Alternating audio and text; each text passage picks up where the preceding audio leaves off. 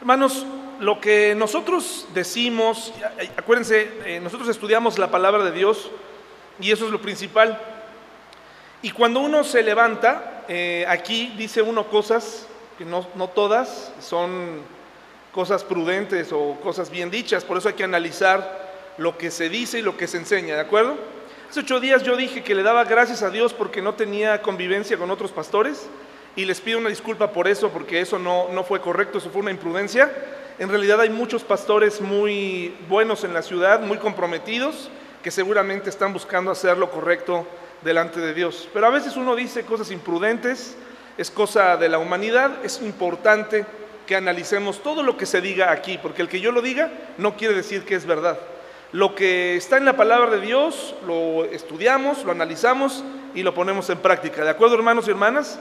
Entonces, una, una disculpa porque también en la iglesia, gracias a Dios, nadie se ofendió. No lo digo porque alguien se haya ofendido, pero no fue correcto y tenemos familiares de pastores en la iglesia y no quisiera que se prestara un malentendido, todo porque yo conservo en muchas ocasiones mucho resentimiento en contra de algunos de ellos. Entonces, no todos son así, ¿de acuerdo?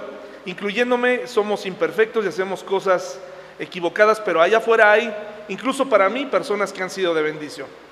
Habiendo dicho esto y quedando grabado ahí, porque no pienso bajar la predicación de hace ocho días, pero ya vamos a agregar esta disculpa, vamos a estudiar la palabra de Dios en el Salmo 119, por favor. Salmo 119. No quisiera que pensaran eh, que en la iglesia somos una, una iglesia de, resistencia, ¿no? O que es un grupo de, de choque. Queremos marcar, yo quiero marcar una diferencia, efectivamente quiero ser diferente, pero esa no es la forma en la que uno lo va a lograr, hermanos y hermanas.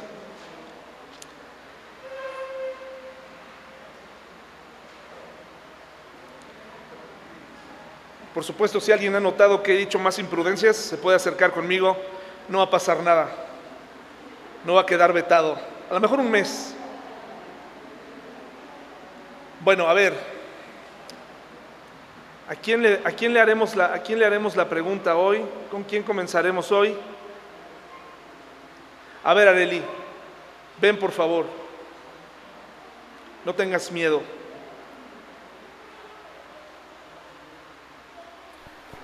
¿Puedes describirle a la gente lo que está aquí, por favor? ¿Qué es lo que tú ves? Un hielo con un cuchillo. A ver, ¿puedes este, tomarlo, por favor? ¿Qué más? Un hielo. Para nuestros hermanos que están en casa en el Zoom, ¿puedes describir, repetir lo que acabas de decir, Areli? Un hielo y con un cuchillo. Con un cuchillo. ¿Y cómo, cómo está su color? Está rojo el hielo. ¿Cómo? ¿Qué Rojo. color? Rojo. ¿Y a qué se te figura lo que está abajo ahí en la charola? Ah, sangre. Perfecto. Muchísimas gracias, Areli. A ver, Javi, gracias. Ya puedes regresar a tu lugar. Javi, ¿para qué crees que sea este artefacto? Por favor, ven con toda calma, puedes quitarte el cubrebocas y puedes describirnos para qué crees tú que es este artefacto que está aquí. Ah, no lo sé. ¿Alguna idea?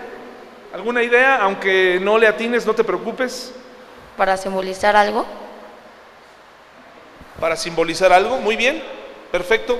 ¿Algún otro adolescente, algún otro juvenil o algún adulto que quiera pasar a verificar lo que dijeron ellos, porque no se ve bien lo que está en la charola? ¿Alguien que quiera decirnos algo más?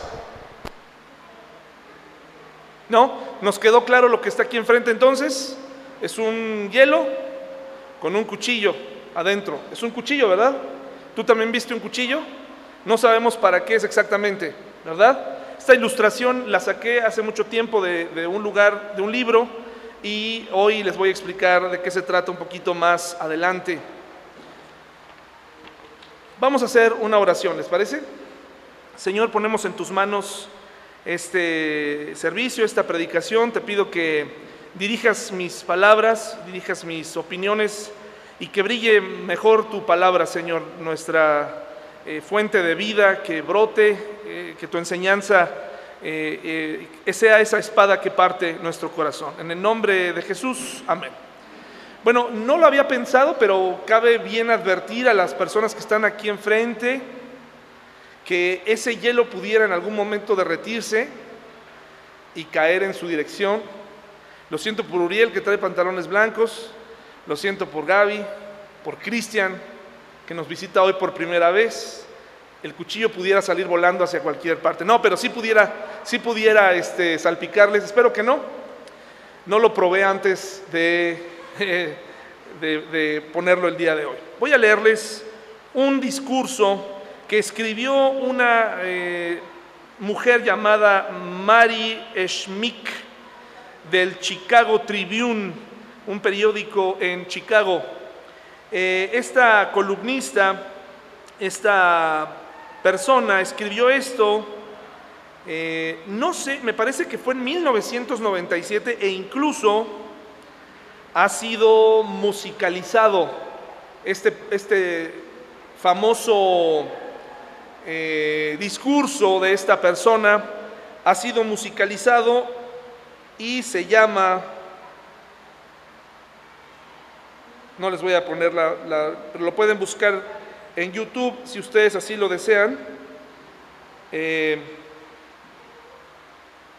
y, pueden buscarlo, es, es muy interesante es uno de los textos que a mí más me gusta, pero hoy vamos a ocuparlo para algo diferente. Eh, de hecho, ella misma en el primer párrafo del discurso hace algunas aclaraciones. Me alegra que hoy tengamos, ¿cuántos jóvenes tenemos hoy aquí? No que se consideren jóvenes, yo me considero joven, pero sin duda no levantaría mi mano. ¿Cuántos jóvenes tenemos hoy aquí? Eh, pues lo vamos a resumir que todavía no se casan, todavía no están, y niños y adolescentes, jóvenes, niños y adolescentes, levanten su mano por favor, denme una idea de cuántos hay aquí, a ver por favor, eso es, perfecto, tenemos uno, dos, tres, cuatro, cinco, seis, siete, ahí está, ocho, nueve, diez, perfecto, perfecto, sí, por supuesto, oigan, excelente, es un buen grupo, eh, gracias, ya pueden bajar su mano, es un excelente grupo de jóvenes. Esta mañana ya muy pronto estarán en sus salones. Y los niños también. este poema o este discurso más bien, este discurso lo pueden encontrar en YouTube con el nombre de Usen Protector, Solar, así se llama, Usen Protector Solar, así lo pueden buscar, está en inglés, ese es el idioma original y tiene una especie como de eh, pues como beat ahí que acompaña la lectura que hace un caballero, aunque fue escrito por una mujer. Dice, eh, señoras y señores, usen protector solar. Si pudiera ofrecerles solo un consejo para el futuro sería este, usen protector solar. Los científicos han comprobado los beneficios a largo plazo del protector solar mientras que los consejos que les voy a dar hoy no tienen ninguna base confiable y se basan únicamente en mi propia experiencia, he aquí mis consejos. Disfruta de la fuerza y belleza de tu juventud. Nunca entenderás la fuerza y belleza de tu juventud hasta que se te haya marchitado. Pero créeme, dentro de 20 años cuando en fotos te veas a ti mismo, comprenderás de una forma que no puedes comprender ahora cuántas posibilidades tenías ante ti y lo guapo o guapa que eras en realidad. No estás tan gordo como te imaginas. No te preocupes por el futuro o preocúpate sabiendo que preocuparse es tan efectivo como tratar de resolver una ecuación de álgebra masticando chicle. Lo que sí es cierto es que los problemas que realmente tienen importancia en la vida son aquellos que nunca pasaron por su mente, de esos que te sorprenden a las 4 de la tarde de un martes cualquiera.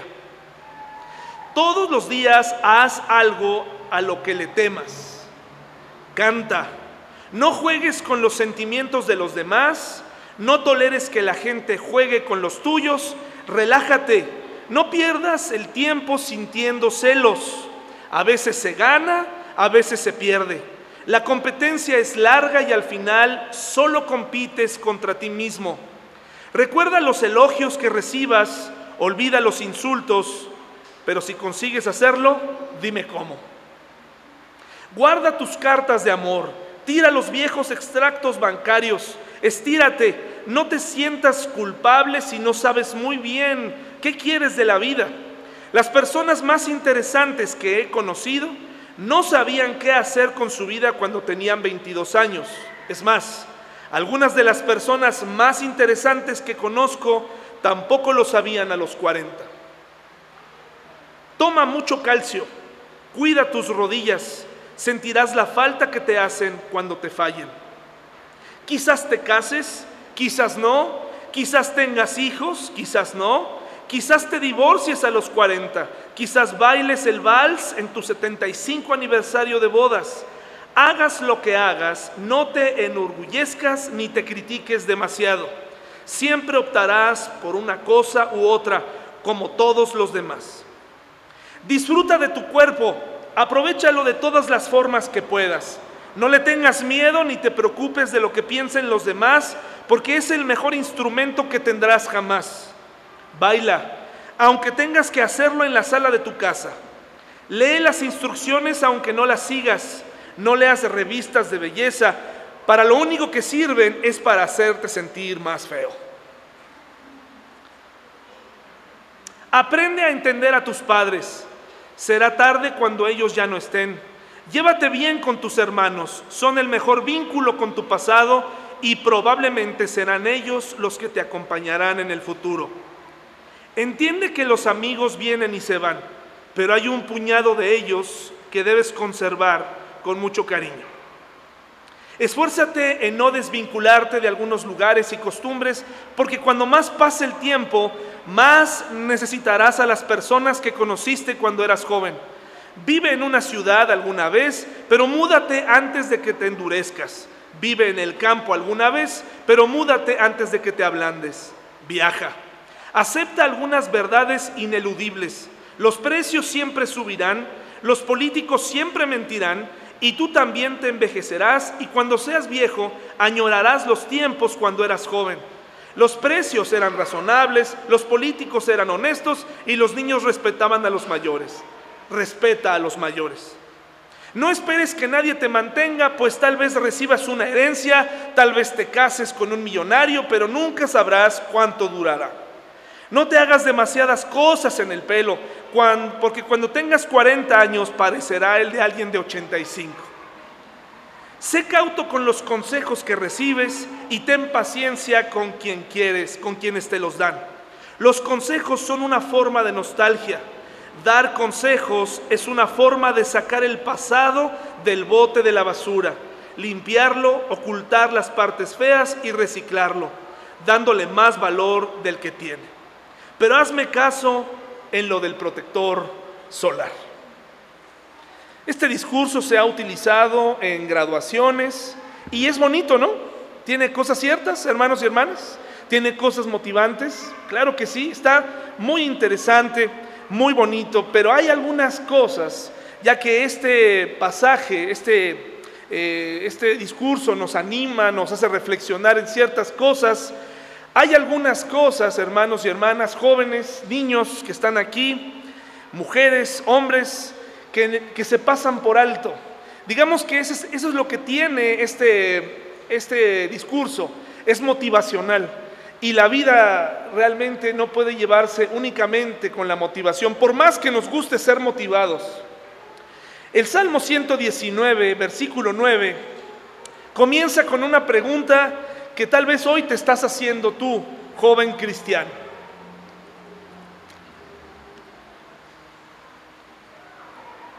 Y es una de esas preguntas a las que es difícil encontrarles o buscarles respuesta. Dice aquí, ¿cómo puede mantenerse, cómo puede que un joven mantenerse puro? Es la pregunta del autor anónimo del Salmo 119 en la segunda letra del abecedario. Recuerden que este, este eh, gran eh, capítulo, este, este Salmo 119 es un acróstico y comienza con la letra de cada del, eh, alfabeto griego, perdón, hebreo. ¿Sí? Entonces son 22 palabras, 22 letras, y aquí nos toca ver, ahí en la parte de arriba dice Bet. Y en el hebreo comienza con esa, con esa letra, Bet. Dice, ¿cómo puede un joven mantenerse puro? ¿Cómo puede?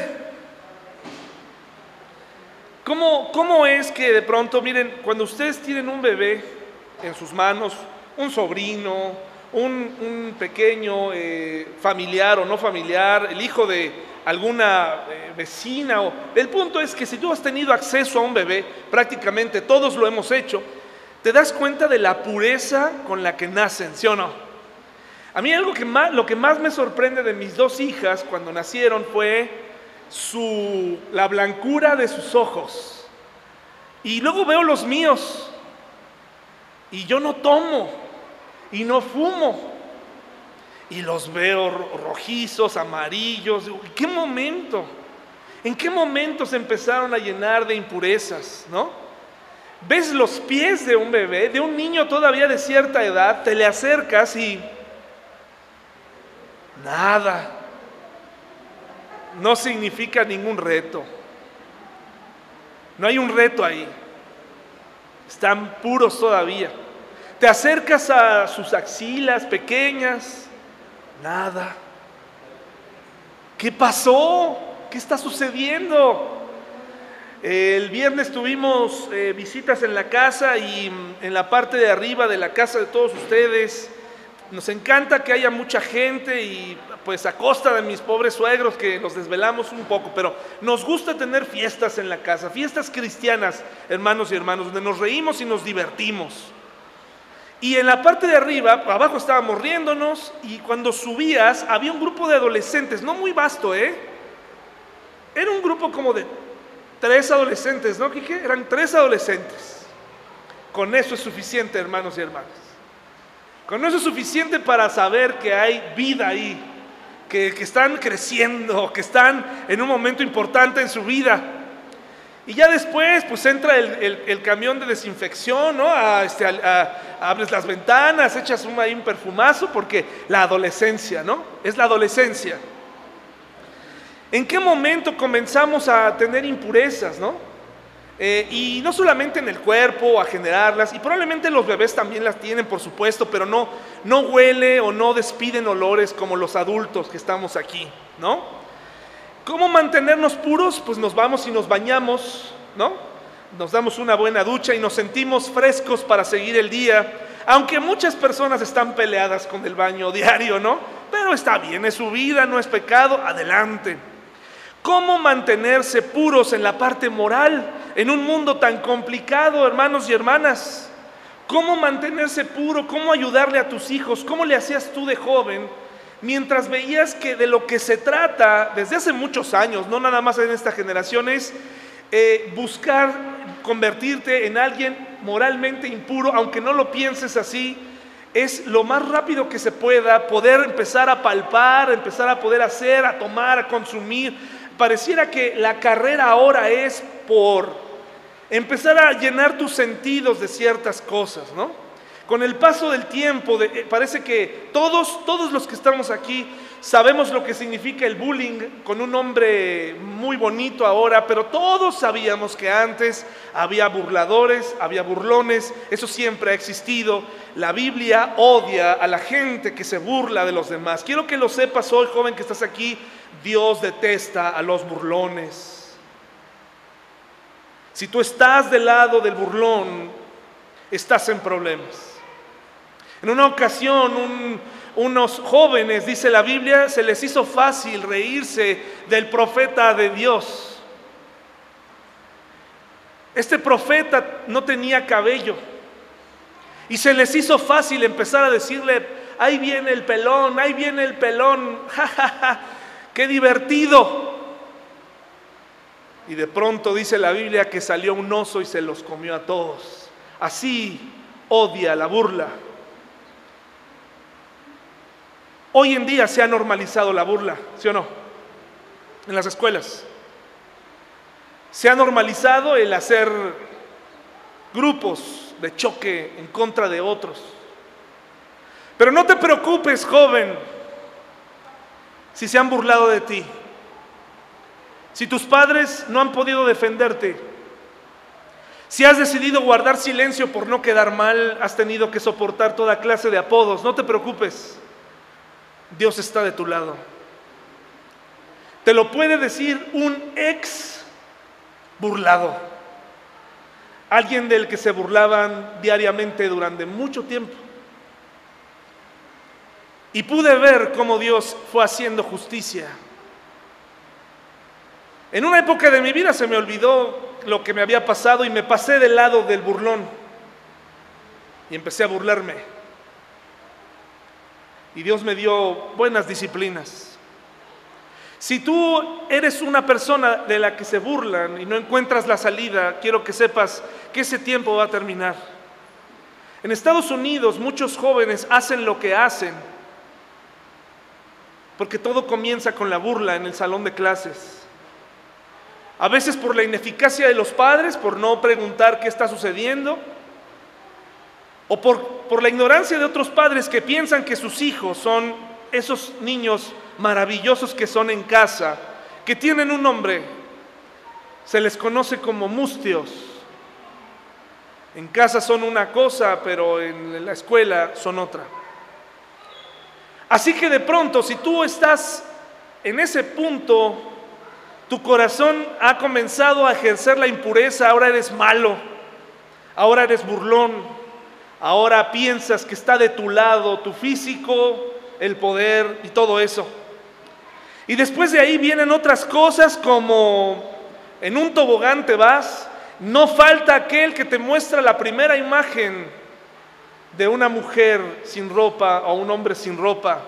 Y comienza tu mente, sabes que una imagen de una imagen pornográfica tardan más o menos 25 años en olvidarse. Y obviamente no es la única que verán, por lo tanto la mente comenzará a tener una constante deseo por la impureza. Despertarás de forma temprana y sentirás que te ríes, que te diviertes, estarás impuro y después de eso comenzarás a querer practicar en la vida real lo que estás mirando en las películas. Y después de ahí, si te parece bien, encontrarás al clásico amigo que te va a invitar a tomar, que te va a invitar a fumar, que te va a invitar a hacer cosas incorrectas o no propias de tu edad. Y así comienzas de bajada y corriendo el deseo de ser cada día más inmoral, cada vez más impuro. Y cuando tenemos la edad que tenemos, para muchos llega a ser demasiado tarde. Nuestros hábitos están acabados. Tres divorcios después, eh, un montón de malos hábitos. No te puedes divertir si no tomas. No te sientes feliz si no fumas. Necesitas un montón de muletas para existir cuando eres adulto. Pregúntale a los adultos aquí el precio de la impureza y de la aceleración por hacer un montón de cosas. Lo que estás viendo esta mañana delante de ti es una simulación, es una trampa para lobos, utilizada por algunas personas muy inteligentes en algunos lugares de Alaska, del Ártico, para matar lobos. Es una trampa muy, muy creativa, usando la debilidad de los lobos Permite que ellos por sí mismos mueran, caigan en la trampa. Más adelante les voy a explicar de qué se trata, pero efectivamente es un cuchillo con hielo congelado en sangre de algún animal. En eso consiste la trampa para matar lobos. Adentro hay un cuchillo de doble filo. Dice la palabra de Dios para muchos jóvenes aquí, dice la aburrida palabra de Dios, la pasada de moda, el libro viejo que leen tus padres, da la respuesta a esa pregunta. Probablemente tú que nos visitas por primera vez dices, es la primera vez que leo la Biblia. Pero la Biblia es la clave para tratar de prolongar que tu vida se mantenga lo moralmente más limpia hasta que llegue el momento. Es, será inevitable que tú y yo seamos impuros en algún momento, pero la Biblia nos ayuda a dirigirnos Dice eh, un proverbio, ¿verdad? Lámpara es a mis pies tu palabra. Es un salmo. Es un salmo, perdón. Lámpara es a mis pies, a mis pies tu palabra y lumbrera mi camino, es decir, si el tropiezo es como una inmoralidad, la Biblia me ayuda a saltarlo mejor. ¿Cómo mantenerme puro? La vieja misma canción de siempre, la escuchamos jóvenes y adultos por igual. Es una frase que llega a ser aburrida, que llega a ser hasta cierto punto para algunas personas una necedad. Dice, obedeciendo tu palabra. ¿Cómo puedo mantenerme puro? Obedeciendo tu palabra. Otra vez lo mismo. ¿Por qué no solamente Dios me dirige hacia los lugares buenos? ¿Por qué no Dios me, me, dirige hacia solamente los amigos que no me influyan malamente? ¿Por qué Dios no me pone en la tele la programación correcta para ver? ¿Por qué no solamente Él toma las decisiones por mí? Eso no sería posible.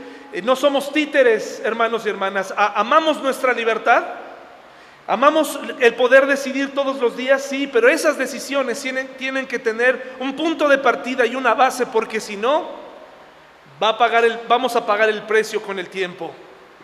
Mire lo que dice aquí este, el resto del texto, obedeciendo tu palabra. Dice, me esforcé tanto por encontrarte, no permitas que me aleje de tus mandatos. He guardado tu palabra en mi corazón para no pecar contra ti. Te alabo, oh Señor, enséñame tus decretos Recibe en voz alta todas las ordenanzas que nos has dado. Me alegré en tus leyes, tanto como en las riquezas. Estudiaré tus mandamientos y reflexionaré sobre todos tus caminos. Me deleitaré en tus decretos y no olvidaré tu palabra. Hermanos, hay un problema en el cristianismo el día de hoy y probablemente hoy tú y yo lo vamos a aclarar.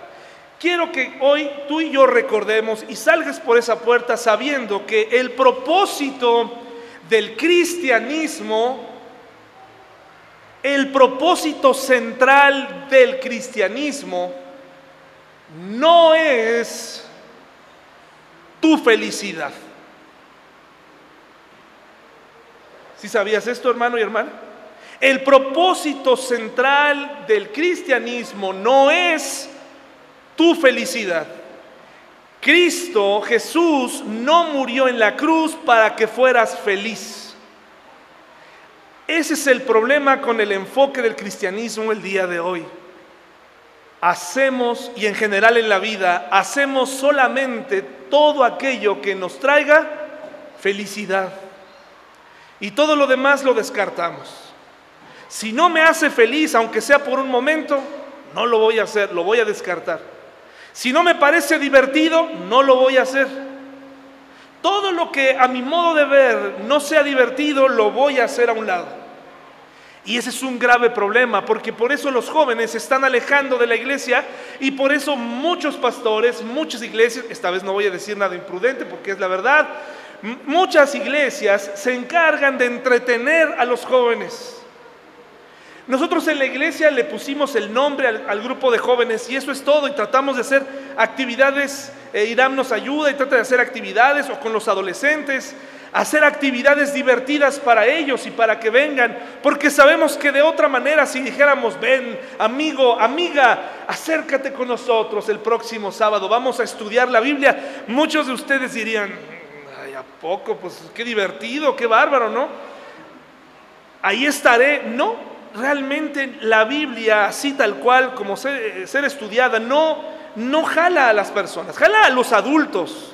El misterio de la Biblia, ¿no? Lo que la Biblia te puede decir. Pero a muchos jóvenes y adolescentes han descartado eh, las historias bíblicas y la Biblia como la palabra de Dios. Entonces los servicios ahora son divertidísimos. Incluso los papás dicen, vamos a buscar una iglesia en donde hagan esto y aquello, donde los jóvenes se diviertan. Pero hermano y hermana, estamos cometiendo un grave error. El cristianismo no vino a hacernos felices. El cristianismo no es para que tú te sientas contento. El cristianismo no es, no, ese no es el objetivo central del cristianismo.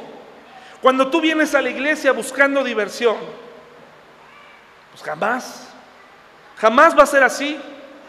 Por eso este fragmento de ocho versículos del, del, Salmo 119 tiene todas esas palabras que para un joven son casi letales. Por ejemplo, ¿qué te parece la primera? Obedecer. ¿Les gusta a los jóvenes obedecer? Bueno, a nosotros tampoco, ¿eh? Como adultos. No nos gusta. Y sabemos que no nos gusta obedecer en detalles muy simples. Vamos a visitar a alguien, se nos olvida leer las instrucciones de lo que dice la caseta, ¿no? Y ya nos estamos peleando con el guardia, eh, hacemos un montón de cosas y estaba escrita la palabra ahí, tiene que ponerse aquí y acá, así nos pasa. No nos gusta obedecer, fórmese aquí. A mí me desesperaba mucho este Scotiabank que está aquí en la esquina, porque la fila no tenía de esos que le llaman, eh, pues no tiene como ese corral que te tiene que dirigir. A la forma más moderna decidieron pintarlo para que cuando llegáramos, ¿qué? Pues te pusieras ahí porque hay dos líneas. Ah, pero ¿cómo somos? Yo me formo acá, de forma perpendicular, y no me importa, tú sabes que estoy formado. Una de las cosas que más me sorprendieron en Cuba es que la gente no tiene que hacer filas, porque cada uno sabe en qué orden llegó y respetan. Aquí no, aquí tienes que saber. Y ahí, imagínense el calor y todo el mundo formado, casi metidos en la oficina del gerente y todo el espacio para formarnos como en viborita, como si lo estuviéramos viendo todos, ¿no? ¿Qué pasa si tú decides obedecer y te pones en la línea? ¿Qué pasa? Todos se te quedan viendo, ¿no? Pobre tipo, ¿no? Pobre tonto. Es más, por ponerse ahí, le voy a ganar su lugar. No nos gusta obedecer, pero a ti como joven, ¿te gusta obedecer? ¿Te gusta cuando tus papás te mandan a dormir? ¿Te gusta cuando tus papás te dicen tienes que hacer esto? ¿Te gusta? ¿Es divertido, joven? Claro que no.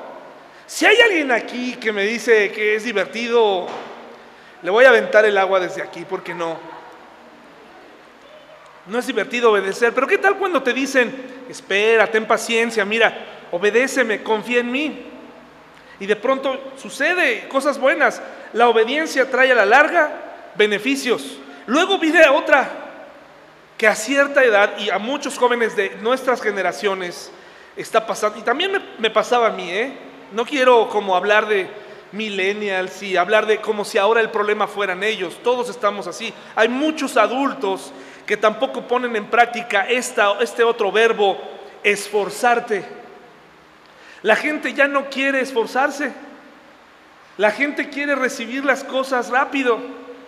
Si tú naciste en el privilegio de tener una, mamá, un papá, una abuela, un abuelo, eh, algún tío con dinero, ya estás del otro lado porque lo único que tienes que hacer es, en el mejor de los casos, estirar la mano o si no, ¿qué te parece si aplicas la famosa táctica de llorar con mucho sentimiento, no?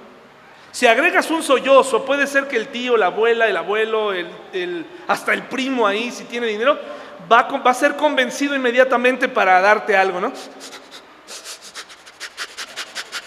Si te trabas tantito, ¿no? Así, ah, el, no, no, no, no, no, no, vámonos a comprar. No queremos esforzarnos, hermanos y hermanas. Queremos que nos paguen más en los trabajos al mes de estar ahí. A los tres meses quieres ganar más. Porque te dices que eres ambicioso o ambiciosa. ¿Qué has demostrado en tu trabajo? Si aún demostrando no te pagan, la gente no se quiere esforzar. Muchos jóvenes no se quieren esforzar. Joven, que estás tratando de cortejar a una señorita. ¿Sabes qué es cortejar? Ya no sabe ni lo que es cortejar. Estás tratando de... este, este término me lo, me lo enseñó Gibran. Hermano, discúlpame. Tú me enseñaste lo de quedantes. Y esto fue hace como 10 años. ¿Cuándo fue la última vez que me invitaron a comer? No me han invitado a comer. Gibran, tú me enseñaste eso en una conversación, ¿sí o no? De los quedantes. Esto es un, término interesantísimo que aprendí de, Gibran en aquel entonces, porque ahora ya es un jovenazo, pero en aquel entonces me decía que hoy en día se maneja los quedantes, es decir, gente que está quedando. ¿Sí me explico? Andan quedando, ahí andan quedando. En, mi época pues, se escuchaba, ahí andan quedando, pero ahora ya se les denominó quedantes. Andan de quedantes. Bueno, pues ahora los quedantes, o, o algunos, algunos jóvenes, ya no quieren esforzarse por cortejar a la chica. Ya no. A mí me tocó hablar con mi suegro. Trate de hablar con mi suegro de estas cosas. Imagínese, imponía el entrar con el hermano y, hermano, fíjese que quiero salir con Paola, su hija, y no, hombre, este, no, no fue sencillo. Hablaba del cuidado, ¿no? Del valor que tiene, tenía su hija para él. Venir a hablar con el papá, habla del valor, yo te eduqué, yo te crié, no va a venir cualquier pelado a, a llevarse a mi hija. Había que pasar por ese procedimiento, ni modo, había que hacerlo, pero ahora los hijos dicen, no, por favor, vamos a evitarlo, vamos a hacerlo más fácil, de volada. Es más, las chicas facilitan el asunto. Yo ya te digo que sí, por si algún día me lo pides, ¿no? Ni siquiera te he visto que me mires, pero yo ya te digo que sí de antemano, va a ser más fácil para todos. Nadie se quiere esforzar en el amor, nadie se quiere esforzar en el trabajo, nadie se, ya mucha gente no quiere esforzarse para lograr objetivos ni metas, quieren que las cosas sucedan fácilmente. Y eso es lo que dice aquí. Está hablando el autor que hay que obedecer su palabra, dice que hay que que se esforzó por encontrar a Dios y dice que se va a dedicar a guardar los mandamientos. ¿Qué cosa guardas tú hoy en tu mente? ¿Qué cosa guardas? Yo ya no me sé mi teléfono. Bueno, hace poco sigo por el uso, pero no me sé el teléfono de mi esposa, porque el teléfono hace eso por mí. Las cuentas más básicas las tengo que sacar, si está ella ya la hice, pero si no tengo que sacar mi teléfono y hacer cuentas. Con el tiempo dejamos de guardar cosas importantes, pero ¿qué tal guardamos resentimientos? ¿Qué tal guardamos el hecho del evento del año de 1999, cuando alguien nos hizo daño? Ese sí no se te olvida, pero la palabra de Dios no la guardamos. No queremos aprender. ¿Qué cosas nuevas aprendiste esta semana, hermano, hermana, joven? ¿Qué aprendiste esta semana? ¿Qué cosa nueva aprendiste de ti? ¿Qué has aprendido en las pruebas? ¿Qué has aprendido domingo a domingo? ¿Qué, o ahora ya aprendiste o ya te enseñó el clásico chico de la escuela eh, cómo sí engañar a los profesores? La nueva forma de hacer un acordeón, porque en mis tiempos hasta para eso se necesitaba esfuerzo.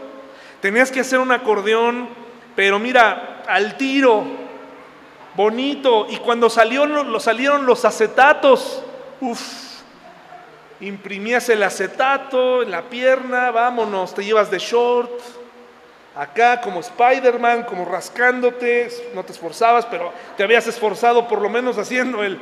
Ahora no, ahora eh, la gente quiere ser admitida, de hecho las escuelas han comprendido esto. Ya muy pocas hacen examen de admisión. Y luego ya cuando fracasan en, en, en su carrera, es que no tenían los conocimientos previos. Las escuelas han cedido, ya vamos a dejar que entren, porque al final todo lo que importa es el dinero. Luego, recitar, fíjense, dice este escritor que también iba a recitar su palabra. Qué vergüenza, ¿no? Memorizar la palabra de Dios, recitarla, qué flojera. ¿Para qué? Pero eso sí, la nueva canción reggaetonera vulgar la necesitas para hacer reír a tus compañeritos, para que se diviertan con tu nuevo chiste más oscuro, más grosero. Ese sí te lo sabes, ese sí lo tenemos aquí. Y luego dice, alegrarse en sus leyes. ¿Quién de nosotros se, se, se alegra en la ley? ¿Sabes? ¿Cómo se alegra uno en, la ley, en las leyes que hay cuando ocurre la justicia? Cuando de pronto eh, te metes en un problema, pero recurres a la ley y, esa, y te protege la ley, dices, gracias a Dios que la ley existe, porque me hicieron justicia. La ley de Dios, jóvenes, jovencitas, jóvenes eh, que están aquí, está ahí para protegerte. Esta ley sí es perfecta. Allá afuera la ley se tuerce, pero aquí esta ley te protege, te ayuda. ¿Cómo te ayuda? Pues te dice que tengas cuidado en la selección de tu pareja. en la, en la relación personal, más allá de que la Biblia jamás vas a encontrar que diga, búscate una chica que sea hermosa, que sea así de esta forma y así, no. Ahí viene lo que tú necesitas. Hace un lado la belleza de una persona, hombre o mujer, y te dice todo lo que tienes que hacer. Luego viene el versículo más adelante, ahí por el versículo 15, dice, estudiaré tus mandamientos. Bueno, eh, para el 14 me alegraré en tus leyes. El versículo 15, voy a estudiar tus mandamientos. Y luego viene otra cosa que muchos de nosotros hemos perdido y es la reflexión. Hacemos las cosas sin pensar. Cuando somos niños es normal que hagamos cosas así, pero a cierta edad hay un momento en donde reaccionamos sin pensar. Ya herimos a alguien, ya hicimos una cosa incorrecta, todo por ser impulsivos, no reflexionamos. Y por último dice aquí, no olvidaré tus palabras. La diferencia entre el primer discurso que leímos al principio, que es un texto muy bien escrito, muy interesante y muy motivador, es que en realidad no te compromete a nada y la misma persona te dice, haz esto para que te diviertas un poco en la vida, para que te vaya mejor, para evitar el dolor. Pero la palabra de Dios te dice, tienes que obedecer para mantenerte puro. Hay ciertas normas, ciertas leyes que tienes que practicar para mantenerte puro. La trampa de estos de los lobos consiste en lo siguiente. El esquimal que estaba siendo atacado por una manada, por una de, lobos, eh, cazadores terribles, tremendos, acechaban una oveja, acechaban al perro de la casa, acechaban a los ganados son difíciles de cazar, agresivos, rápidos. Pero alguien un día dijo, vamos a atacarlos, vamos a acabar con ellos, de tal manera que sean ellos mismos los que se maten a sí mismos. Entonces ah, ponían una daga eh, congelada, impregnada de... Tenía que ser puro hielo, impregnado de sangre de animal. El lobo se acercaba olía la sangre y era atraído a la trampa. ¿Saben qué comenzaba a hacer? Empezaba a lamer de una forma desesperada. Había encontrado el paraíso ahí. Empezaba a lamer. Con todo, de pronto, el lobo notaba que la sangre comenzaba a estar más caliente. Era una sangre caliente y eso lo, lo excitaba más. Decía, ¿qué acabo de encontrar? Acabo de encontrar la fuente de la sangre de todo el mundo y seguía como desesperado, lo veía, no nadie lo podía sacar de ahí, incluso hasta otros lobos se acercaban, entre todos ahí lamiendo, lamiendo, lamiendo, hasta que se daban cuenta que sus fuerzas se empezaban a agotar hacía una hora atrás que estaban lamiendo su propia sangre, el cuchillo había cortado su lengua, el frío lo había adormecido, ya no sabía ni qué se estaba echando y de pronto caía desmayado y muerto. Y próximo a convertirse en un hermoso abrigo para el esquimal porque su piel había quedado intacta, había caído en la trampa. Hoy quiero recordarles a todos los que estamos aquí que este mundo, este sistema de inmoralidad, este sistema en el que vivimos de felicidad y de búsqueda de la, felicidad es una trampa similar a la de los lobos. Estamos buscando con ímpetu trabajo por mi familia, por eso lo hago trabajo, hago, eh, la satisfacción es para ellos, es para mí, es, eh, es más, hasta ejercitarse un montón causa un problema, es una trampa. El tener un montón de dinero se convierte a la larga, si no lo pones en las manos de Dios, en una trampa. El, el éxito. Hoy una persona puede hacer un video y puede hacerse famosa de un día para otro a los 17 años o menos, sin ningún esfuerzo y sin ningún talento. Y esa persona piensa, piensa que lo que hizo, en algunos casos tiene mérito, en otros es francamente un contenido terrible. Ha sido criticado duramente YouTube por censurar videos que antes estaban permitidos, que eran divertidos para los jóvenes, de gente lastimándose o de gente pegándose, haciendo eh, peripecias. Están prohibidos en YouTube. Que se cuelen es otra cosa, pero inmediatamente son censurados. Qué raro que una plataforma así ya no permita eso.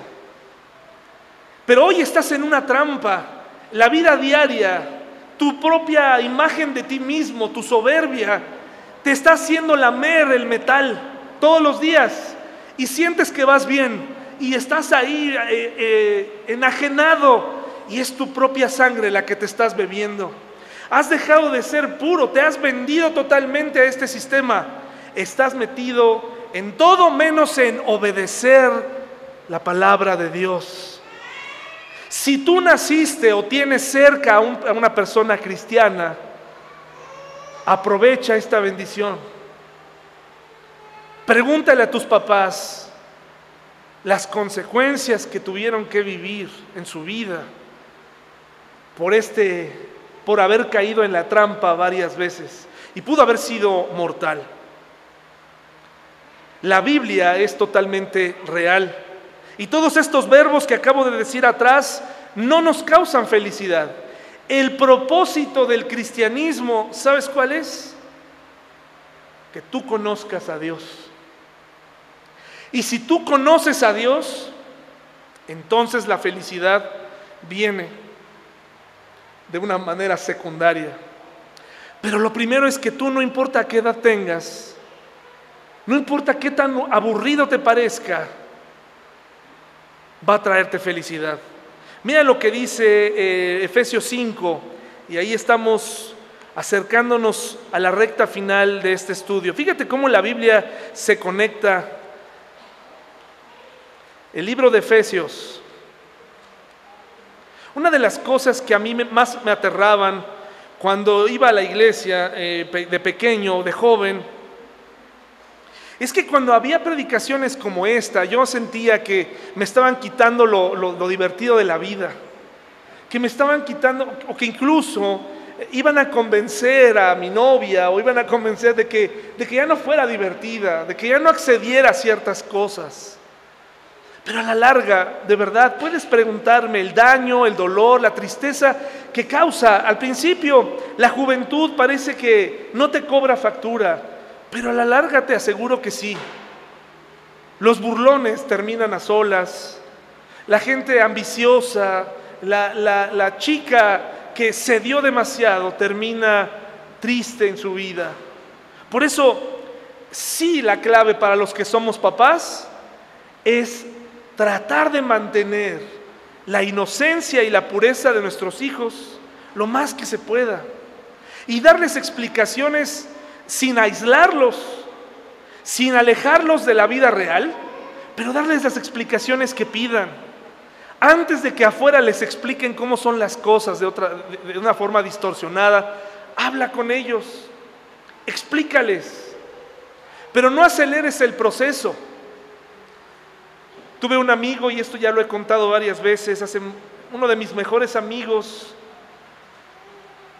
recuerdo que me platicó cómo su papá lo llevó a tener su primera experiencia sexual con otra, con una mujer dedicada a eso. Cuando él era muy joven. Creo que no cumplíamos ni los 15.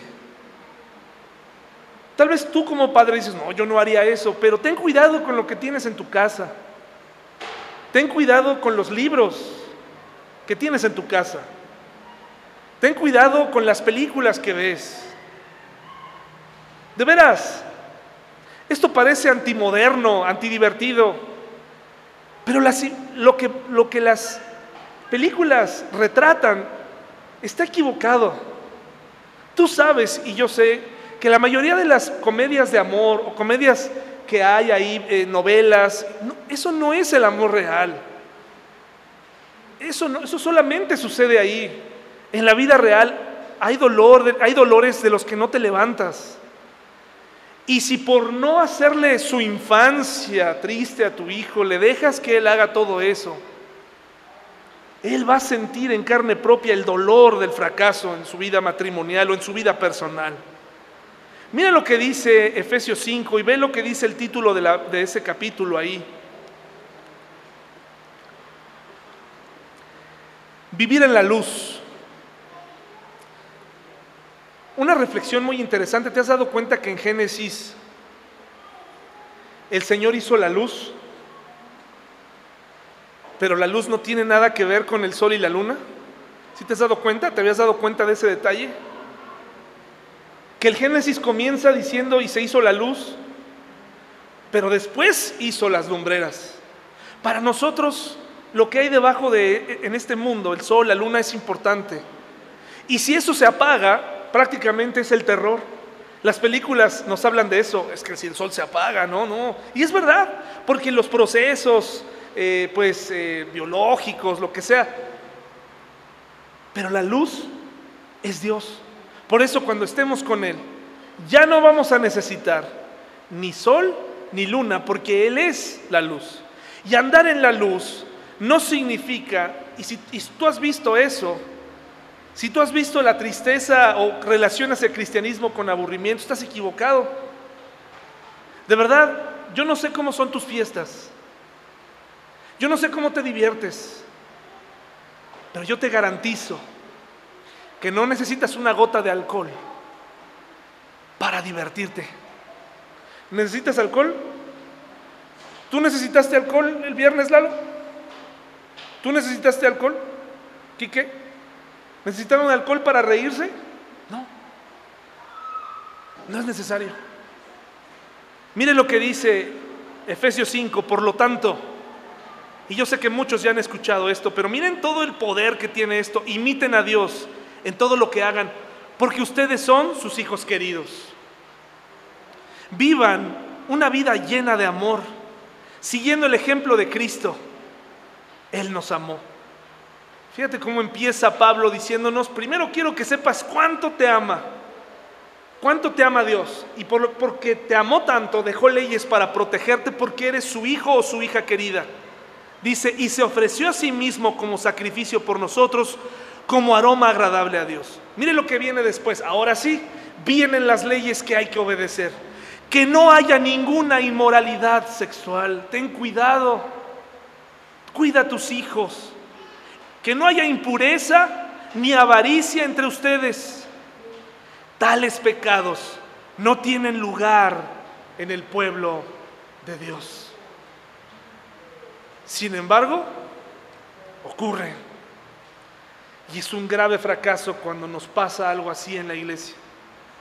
Como la historia que les platiqué hace ocho días. Esta historia de ocultar examinar tus relaciones con los hermanos y hermanas de la iglesia. No le falles a los hermanos y a la hermana, principalmente no le falles a Dios, pero no le falles a tu esposa. No le falles. Abstente. Estás lamiendo tu propia sangre. Estás cayendo en la trampa. No te dejes engañar. Es divertido, te hace feliz, pero ¿cómo destruye? Di no a la inmoralidad sexual. Como hombres y mujeres, hermanos y hermanas de la edad que tengas, casados y solteros, nos siguen atrayendo el sexo opuesto. Claro que sí. Por supuesto que sí, eso sigue pasando. Pero cuando tú sientas que de pronto te está atrayendo la esposa, el esposo, el amigo, la amiga de alguien más, Tienes que voltear y decir, yo escogí a ella, yo la escogí a él. Tengo un compromiso con él. No es divertido este compromiso, puede ser que sea aburrido, pero esto le agrada a Dios. Todo lo demás es una trampa. Una trampa que va a cobrar una factura importante en tu vida y en la vida de tu linaje y en la vida de tus hijos y en la vida de todos los que estén a, tu alrededor. Y luego dice, tales pecados no tienen lugar en el pueblo de Dios. Fíjese el versículo 4, los cuentos obscenos, las conversaciones necias y los chistes groseros. Qué burdos, escucha esto, ¿no? Qué, qué, este, qué, casual. Nada más falta que le pongan aquí que diga los cuentos obscenos, las conversaciones necias y los chistes groseros que se cuentan en México no son para ustedes ni en México ni en el mundo, no, pero más así, porque parece que están describiendo nuestra cultura. Y por favor, te lo dice alguien que le gusta divertirse, ¿eh? No, no confundas eso eh, con como, ay, es que, ah, es que el que hará. No, a mí me gusta bromear, a veces me paso. Digo cosas que no, estoy de acuerdo con eso, ¿verdad? Pero eso es otra cosa. Pero aquí dice, fíjate lo que te dice, ten cuidado con los cuentos obscenos, las conversaciones necias y los chistes groseros no son para ustedes. Porque lo que dice el versículo 1 dice, eres su querido hijo, no seas un hijo de Dios, mustio. No, no te comportes así, saliendo de aquí, empezar a hablar como si fueras otra persona. Creemos que hay esperanza en una vida que cambia cuando entra a la iglesia y lo vemos entrar con su Biblia, lo vemos a sentir, lo vemos comprometerse, pero caemos en cuenta en cuanto llegamos a otro sitio que, que todo era una actuación momentánea para un lugar determinado y que esa vieja persona ha salido nuevamente en cambio dice que haya una actitud de agradecimiento a Dios. Versículo 5, pueden estar seguros de que ninguna persona inmoral, impura o avara heredará el reino de Cristo y de Dios, pues el avaro es un idólatra que adora las cosas de este mundo. En teoría, hermanos y hermanas, nadie que se comporta así heredará el reino de Dios. Aquellos acumuladores de dinero, de riquezas, de experiencias, no heredarán de este tipo de experiencias idólatras, no heredarán, según la Biblia, el reino de Dios. Luego versículo 6, no se dejen engañar por los que tratan de justificar estos pecados, porque el enojo de Dios caerá sobre todos los que lo desobedecen.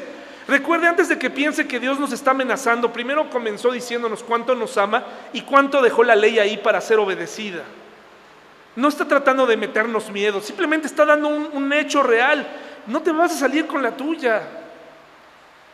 Tarde o temprano pagaremos por lo que hacemos. No participen en las cosas que hace esa gente, pues antes ustedes estaban llenos de oscuridad, pero ahora tienen la luz que proviene del Señor. Por lo tanto, entre signos de admiración dice, vivan como gente de luz. Vivir como gente de luz significa ponerle fin a los eventos oscuros que se viven en nuestras casas. Pues esa luz que está dentro de ustedes produce solo cosas buenas, rectas y verdaderas. Versículo 10, averigüen bien lo que agrada al Señor. Y aquí está el propósito central por el cual somos cristianos y para el cual el cristiano existe y eso es conocer a Dios. Llegar a conocer a Dios. ¿Qué piensa Dios de mi felicidad? ¿Qué quiere Dios de mí? Si tú le preguntas a alguno de tus padres, amigos, gente con experiencia, oye David, ¿qué aprendiste de tus relaciones previas? ¿Qué aprendiste de eso? ¿Qué aprendiste cuando andabas haciendo cosas que no eran correctas, papá? ¿Qué aprendiste? ¿Qué aprendiste cuando solías ser una persona tranza? ¿Qué aprendiste cuando solías hacer esto o aquello? ¿Qué aprendiste? Algo tiene que, algo de sabiduría hay ahí, ¿verdad? Dice lo que dice, dice aquí el versículo 10, averigüen bien lo que agrada al Señor, no participen en las obras inútiles de la maldad y la oscuridad, al contrario, sáquenlas a la luz. Qué interesante. Pablo nos invita a denunciar, a sacar a la luz aquellas cosas. Pero si eso es todo lo contrario a lo que queremos hacer, no queremos que se sepa. Pero ¿sabes qué? El antídoto para acabar con estas cosas es sacar a la luz el pecado. ¿Alguna vez estabas haciendo algo malo por un largo periodo de tiempo y salió a la luz? ¿Y te sentiste avergonzado? Yo sí. ¿Te sentiste triste? Sí. Pero también hay algo. Se acabó la persecución. Ya no te tienes que esconder. Varias veces mis padres me salvaron de esto. En una ocasión me gustaba escaparme, hacer ciertas cosas. En algún día salí y era riesgoso porque sabes todo lo que está en juego, ¿no? Te escondías, no salías por la puerta principal, tenías que estar bien abusado, que tu papá estuviera perfectamente ocupado en algunas cosas, veías su luz, abrías la puerta, lo saludabas, Calculabas el tiempo, si estaba jugando el Cruz Azul, sabía que mi papá iba a estar ocupado las próximas dos horas, y yo podía renunciar a mi afición por el Cruz Azul en ese momento, porque había que comportarse en la oscuridad. Entonces, pues, observaba, mi mamá no estaba, no podía salir por la puerta principal porque estaban algunos de mis hermanos, pero siempre hay una forma de hacerlo y había una ventana que daba a la calle. Entonces podía salir por ahí. Lo que no contaba es que esos papás que me amaban no iban a hacerse como que no pasaba nada. No iba a hacerse como, ah, pues, déjalo, está joven. Los jóvenes hacen esas cosas. Déjalo. Déjalo al fin la vida. No, no sabes lo que dices no sabes lo que dices. Un día, yo no sé, nunca le he preguntado, me da vergüenza preguntarle, ni quiero imaginarme cómo, en la ciudad donde vivíamos, mi mamá me encontró. ¿A quién interrogó?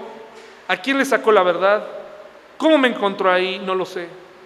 Pero cuando la vi subiendo las escaleras, con su 1,50 de estatura, entrando por ahí, la vi gigante pero en el fondo dije, gracias. Gracias por sacarme de aquí. Gracias. No tienes una idea de cómo cambió mi vida ese día. No fui el, no soy el tipo más obediente del mundo, ni lo fui. Pero de ahora ahí entendí que ella estaba dispuesta, ellos estaban dispuestos a pagar el precio, la búsqueda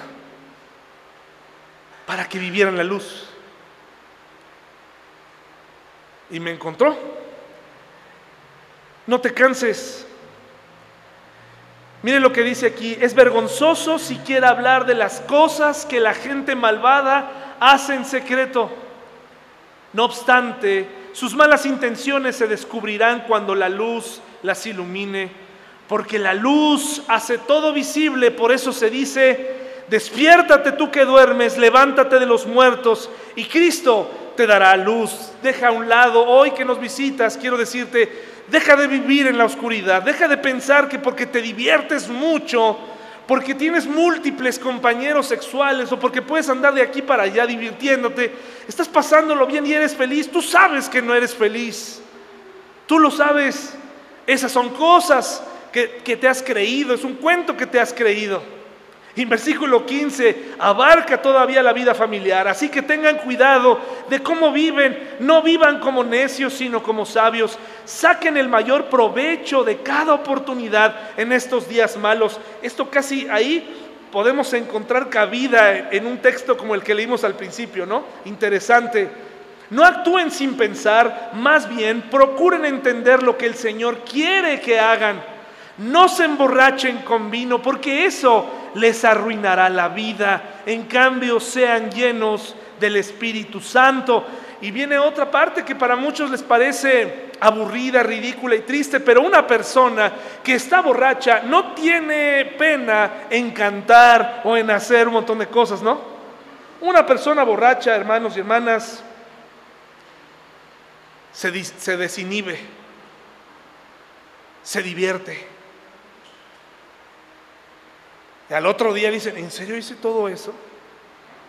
¿En serio canté? Sí, no, hombre, tú te desenvuelves, o sea, tú borracho eres Frank Sinatra, hermano, ¿no? Estás acá, pero no, hombre, haces cosas, o te duermes, ¿no? O haces algo extraño. Pero lo más interesante aquí, hermanos y hermanas, es que dice, llénate del Espíritu.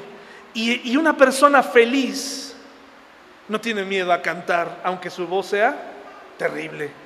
Dice aquí, canta, cantando salmos e himnos y canciones espirituales entre ustedes y haciendo música al Señor en el corazón y den gracias por todo a Dios el Padre, en el nombre de nuestro Señor Jesucristo. Ya voy a terminar, hermanos y hermanas. Dice, es más, sométanse unos a otros por reverencia a Cristo. Y aquí viene la vida familiar que tanto nos hace falta en nuestra iglesia, hermanos y hermanas, para todos. Viene un consejo para las esposas. Eso significa someterse cada una a su marido como al Señor. La palabra someterse para algunas es antifeminista, eh, antiempoderamiento, eso no se refiere. Someterse porque se supone que el esposo está sometido, dice, porque el marido es la cabeza de su esposa, como Cristo es la cabeza de la iglesia. Entonces la esposa se somete a un hombre que está sometido a Jesús. Y si está sometido a Jesús, va a tratar bien a su esposa. Así como la iglesia se somete a Cristo. ¿A quién se somete la iglesia? A Cristo, no al pastor. ¿De acuerdo? La iglesia se somete a Cristo, no se someten al pastor. Dice, para lo, dice, de igual manera la esposa debe someterse en todo a su marido. Pero estamos hablando de un marido bueno, no de un marido que usa la Biblia para acabarse a su esposa cuando le conviene, aunque se vea muy, muy agradable por fuera, si la humilla, no está sometida, o sea, no te sometas si no estás sometido a Cristo, quiero que, quiero que lo sepas, si él, si él no se somete a Cristo, no te sometas, al contrario, huye de ahí. Para los maridos eso significa ame cada uno a su esposa, tal como Cristo amó a la iglesia. Él entregó su vida por ella a fin de hacerla santa y limpia al llevarla, a lavarla mediante la purificación de la palabra de Dios. Lo hizo para presentársela a sí mismo como una iglesia, iglesia gloriosa, sin mancha ni arruga ni ningún otro tipo de defecto. Será en cambio santa e intachable. De la misma manera, el marido debe amar a su esposa como ama a su propio cuerpo. Note que aquí se le está dando una indicación constante al marido, ¿no? No le está dice y dice a la esposa, y tú sométete, y tú sométete, y seguro que la vas a obedecer, ¿eh? Aquí es cada rato, a ver marido, sí, como Cristo amó a la iglesia, ámala, ámala y vuelve a amar. Dice, pues un hombre que ama a su esposa en realidad demuestra que se ama a sí mismo. Nadie odia su propio cuerpo, sino que lo alimenta y lo cuida, tal como Cristo lo hace por la iglesia y nosotros somos miembros de su cuerpo. Como dicen las escrituras, el hombre deja a su padre y a su madre y se une a su esposa y los dos se convierten en uno solo. Eso es un gran misterio, pero ilustra la manera en que Cristo y la iglesia son uno. Por eso les repito, cada hombre debe amar a su esposa como se ama a sí mismo y la esposa debe respetar a su marido. Y ese es tema de toda una predicación del mes de un día tendremos el próximo 14 de febrero, ama a tu esposa. Así lo vamos a titular, espéralo, febrero 2023. Mientras tanto, hermano y hermana, ¿qué vamos a hacer? ¿Nos vamos a mantener puros? ¿Vamos a buscar la pureza? ¿Vamos a buscar ser gente que vive en la luz? ¿O vamos a seguir alargando la leyenda, el cuento? Eso no va a cambiar nuestra vida solamente va a ser más triste nuestra existencia. Número uno, el propósito del cristianismo no es tu felicidad. Número dos, el propósito del cristianismo es conocer a Dios. Si conoces a Dios, vas a llegar a ser feliz. Vamos a orar, hermanos. Gracias por su atención.